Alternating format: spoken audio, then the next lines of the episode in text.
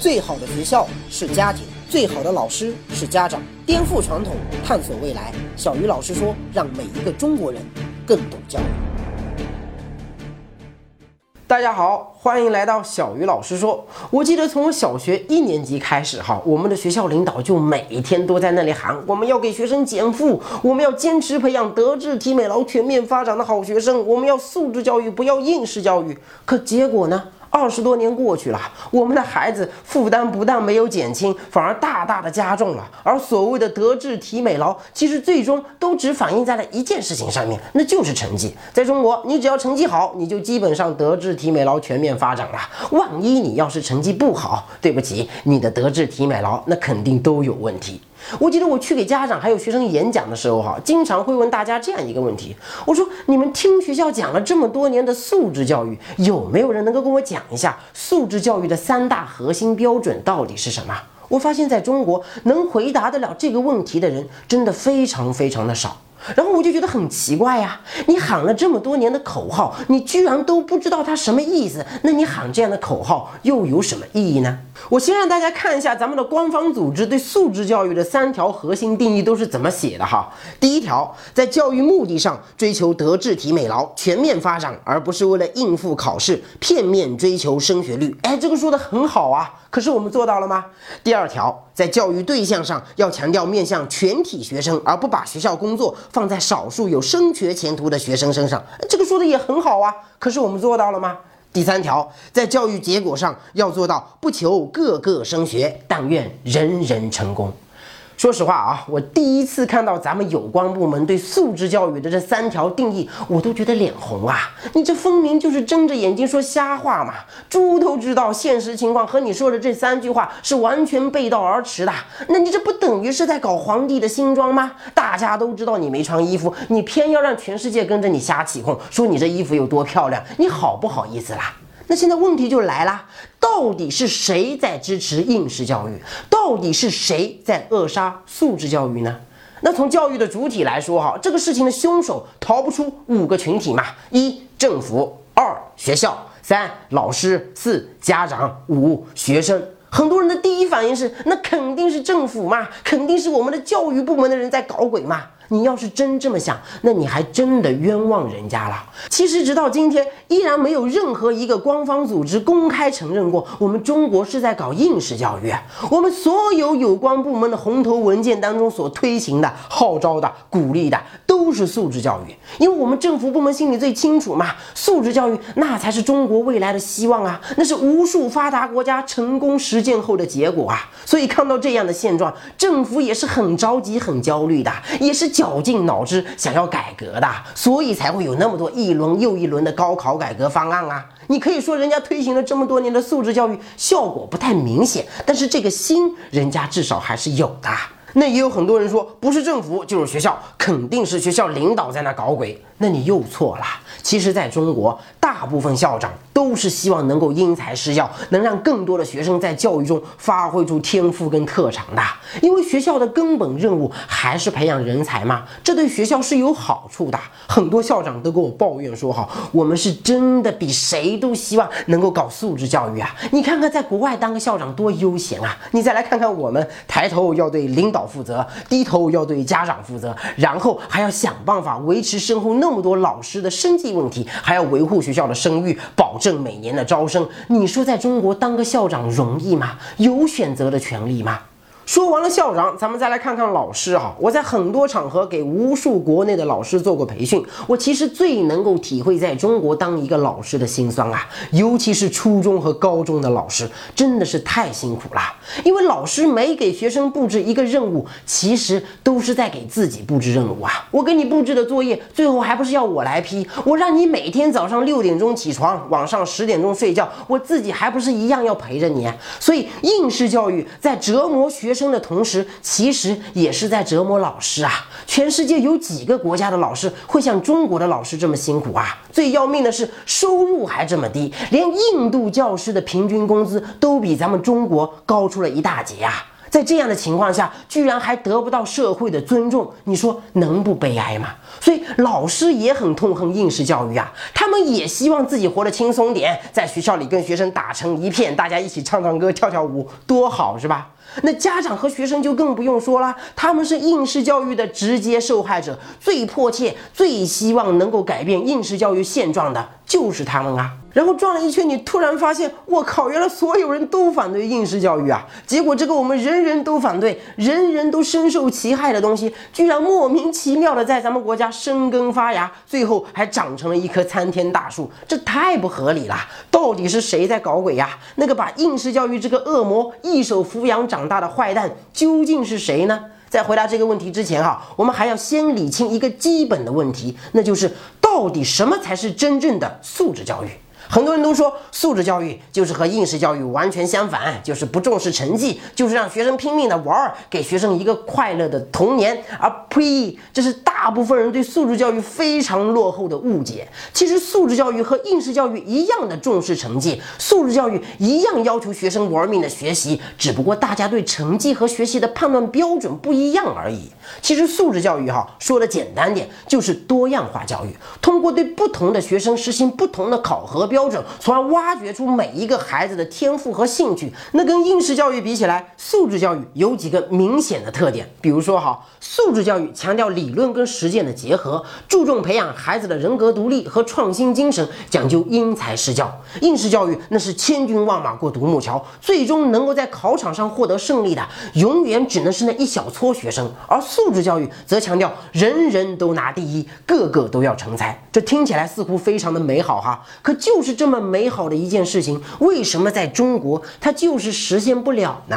很多人都说，中国之所以不能搞素质教育，是因为中国人口太多，这是由咱们国家的国情决定的。国个毛线啊！这都是不懂教育的人在那里瞎扯淡。那事实证明，一个国家能不能搞素质教育，跟人口没有半毛钱关系。那新疆、西藏的人口可比北京、上海少多了。可是有谁敢说新疆、西藏的素质教育搞得比北京、上海还要好啊？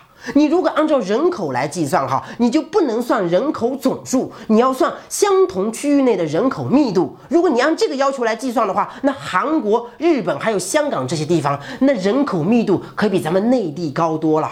这些地方的人均资源比我们还要少，竞争比我们还要激烈。可是人家的素质教育不是一样搞得红红火火吗？所以中国搞不了素质教育，肯定跟人口无关。其实对于今天的中国来说哈，你如果要全面。的推行素质教育，至少有三个致命的痛点，目前还是很难解决的。首先就是成本问题，素质教育那可比应试教育要烧钱多啦。比如说，孩子在课本里学了埃及金字塔，那按应试教育的要求，你只要把这个金字塔的相关信息背下来就好了嘛。可素质教育就完全不一样了，你不仅要背下来，你还要拿着这些数据去做研究，甚至去实地考察。这对一般的家庭来说，那可是一笔巨大的开销啊。我曾经看到过一个美国小学四年级的孩子哈，他的成绩非常的差，却用三个月的时间在家里完成了一份家庭作业。他用照相机每天定时的观察家里的猫如何走路，然后用电脑将这只猫三个月来在沙地上留下的脚印以虚拟路径的方式输入计算机，最终用这些数据得出了猫是如何走路的这个问题的答案。至少和咱们国内的孩子每天坐在教室里死记硬背比起来，这样的作业很好啊，既能让孩子学到知识，又能锻炼孩子的能力，还能挖掘孩子的兴趣。搞不好这个孩子将来一不小心就成了一个牛逼的动物学家了，何乐而不为呢？可是这个孩子为了完成这项任务背后所需的每一件器材、每一个场地，那可都是钱啊！对于一般的中国家长来说，谁会那么无聊，没事儿花钱运一车黄沙倒在自家院子里？就为了让家里的猫每天往上面踩几个脚印，好让孩子做记录的。请问在中国有几个家庭有这样的条件？别说运车黄沙了，就那个院子，估计就难倒一大片家长了。现在你在北京买个厕所，花掉的钱，在美国的很多地方，估计都能买套别墅了。试问，以中国今天的房价和国民收入，有几个家庭能够在这些城市买得起带院子的房子呢？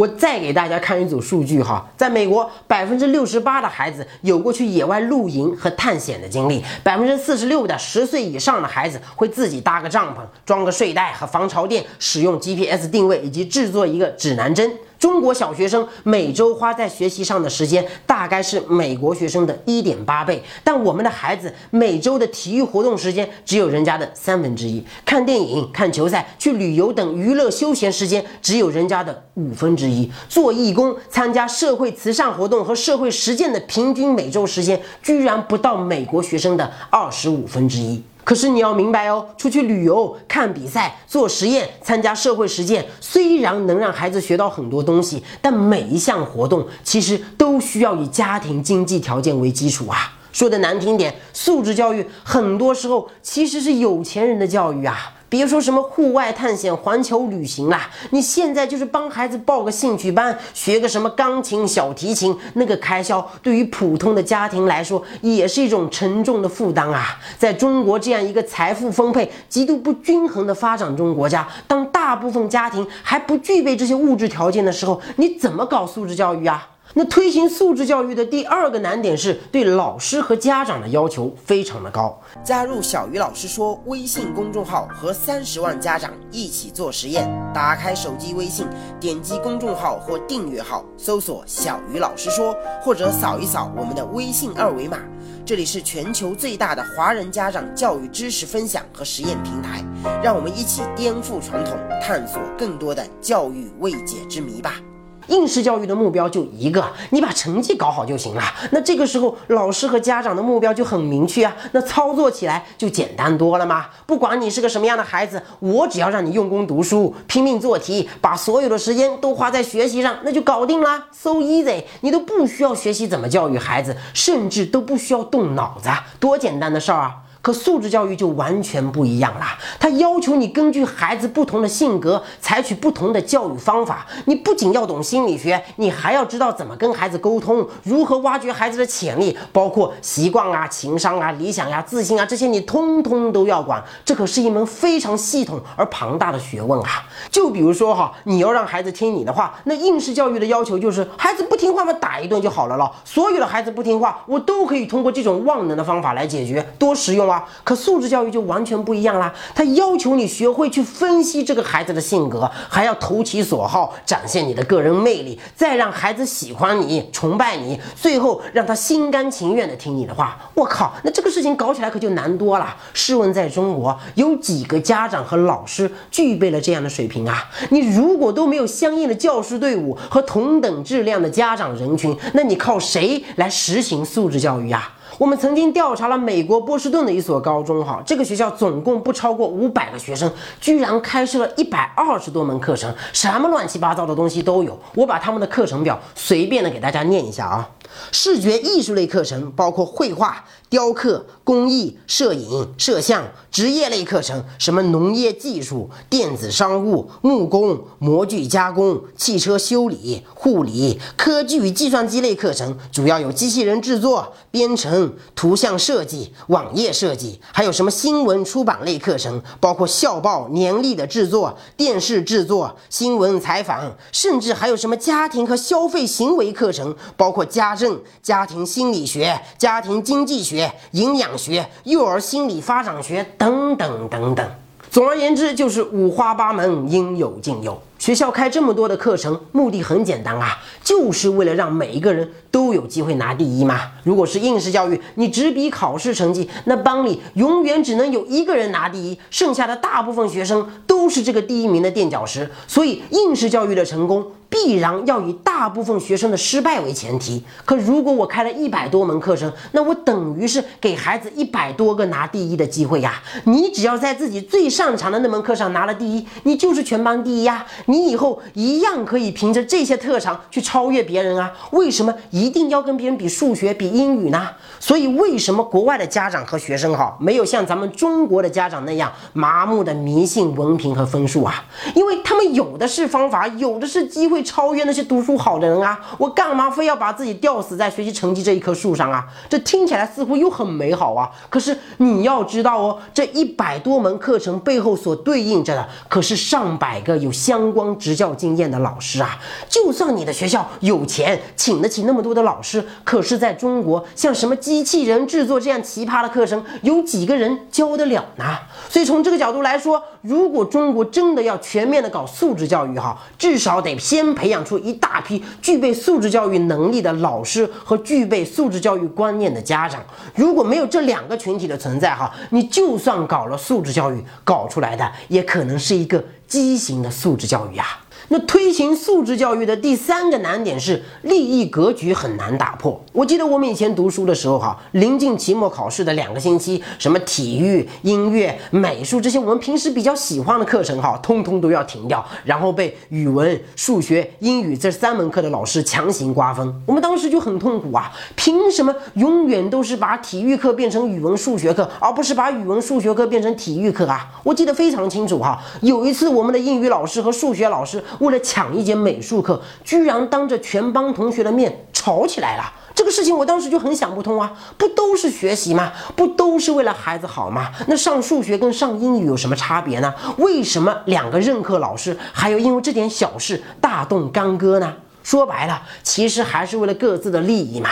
虽然每一个老师都觉得自己是对学生负责的，可是大家有没有想过哈？为什么你的语文老师从来不关心你的数学成绩啊？因为你的数学成绩跟他没关系啊，他的奖金、他的工资只跟你的语文成绩挂钩。所以，就算你的数学考了零分，你只要把语文考好了，他还是会爱你的。那如果是班主任就不一样了，因为班主任要对班级的总分负责嘛。所以，如果你的数学考了零分，哪哪怕班主任是个历史老师，他也是会想尽办法把你的数学成绩给搞上去的。所以，在中国，每一个老师、校长他都是有业绩考核的，考核的标准就是升学率。如果完不成，你的工资、奖金、职称、待遇都将受到影响。那在这样的情况下，很多老师迫于生计，在理想和现实面前，不得不选择后者啊。你想想看哈，当一个国家的老师都变得像企业里的销售那样，单纯的为了提高业绩而做教育的时候，那像这样的师生关系怎么能不冷漠呢？像这样的校园怎么会有温暖呢？我们之前提到过的那个衡水二中，哈，为了防止学生跳楼，就在楼道里面做的那个像监狱一样的铁栏杆，不正是我们这种畸形的校园文化和师生关系最好的缩影吗？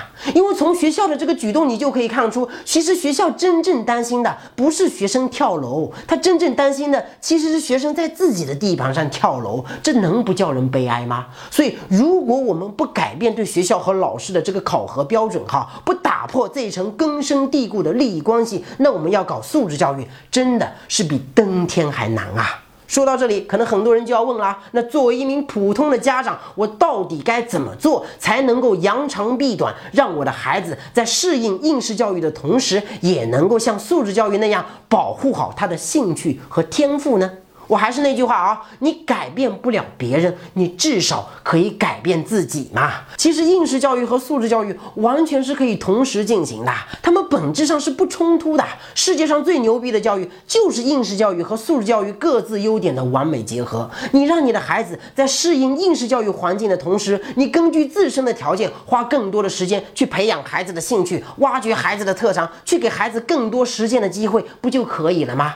素质教育最大的敌人不是是政府，不是学校，更不是老师，而是潜藏在我们每一个人脑海中的那种根深蒂固的应试教育观念啊！我有一个朋友哈，从国外留学回来之后呢，就一心想要当一个好老师，然后他就去了一所私立高中，他希望以素质教育的方式去培养班里的每个孩子，所以他上课的时候从来不带课本，每天都在教室里给学生讲一些天马行空的课外知识，然后他还经常的组织学生去操场上课，去徒步，去搞社会实践。我个人其实非常的赞同这种教育方式哈，我相信这样的老师培养出来的学生，那是真正有战斗力的学生，因为他们比正常的孩子更热爱学习啊。可是不到半年，这个老师就被学校给辞退了。原因很简单呀，因为学生的家长一直在投诉嘛。你怎么可以上课的时候不带教材呢？你给学生布置的作业怎么可以不以考试的内容为前提呢？当时有几个家长就联名上书，要求学校把这个老师给换掉。学生再怎么求情都没有用，无奈之下，那个老师只能离开学校，后来去了一家金融机构。咱们扪心自问哈，到底是谁扼杀了素质教育？到底是谁把我们的学校和老师逼成今天这副模样呢？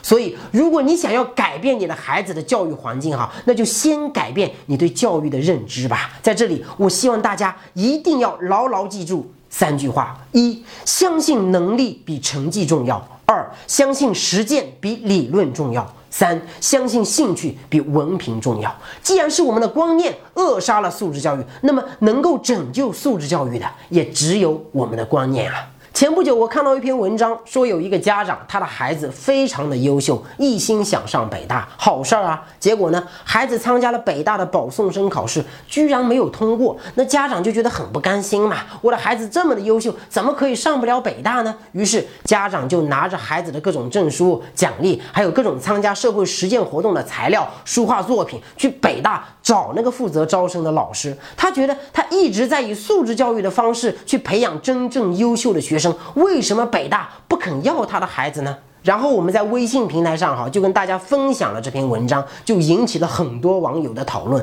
当时我们的微信后台哈，光留言就收到了好几千条啊。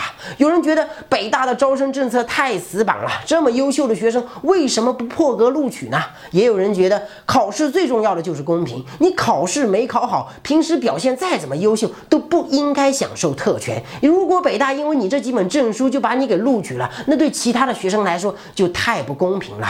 我觉得大家说的都很有道理哈，不过我最想问的还是，如果你的孩子真的那么优秀，上不了北大又有什么关系呢？他拿的那些国际大奖，他的那些证书，他的那些社会实践经验和能力依然还在呀。上不了北大就去其他学校呗，只不过是换个教师继续学习而已，有什么好纠结的呢？表面上哈，这个家长好像一直在以素质教育的方式来培养孩子，可事实上，当你和孩子在为上不了北大这种事情而耿耿。于怀的时候，你其实已经陷入了应试教育的怪圈了呀！因为真正的土豪是不需要戴一根手指头那么粗的金项链来证明自己有钱的。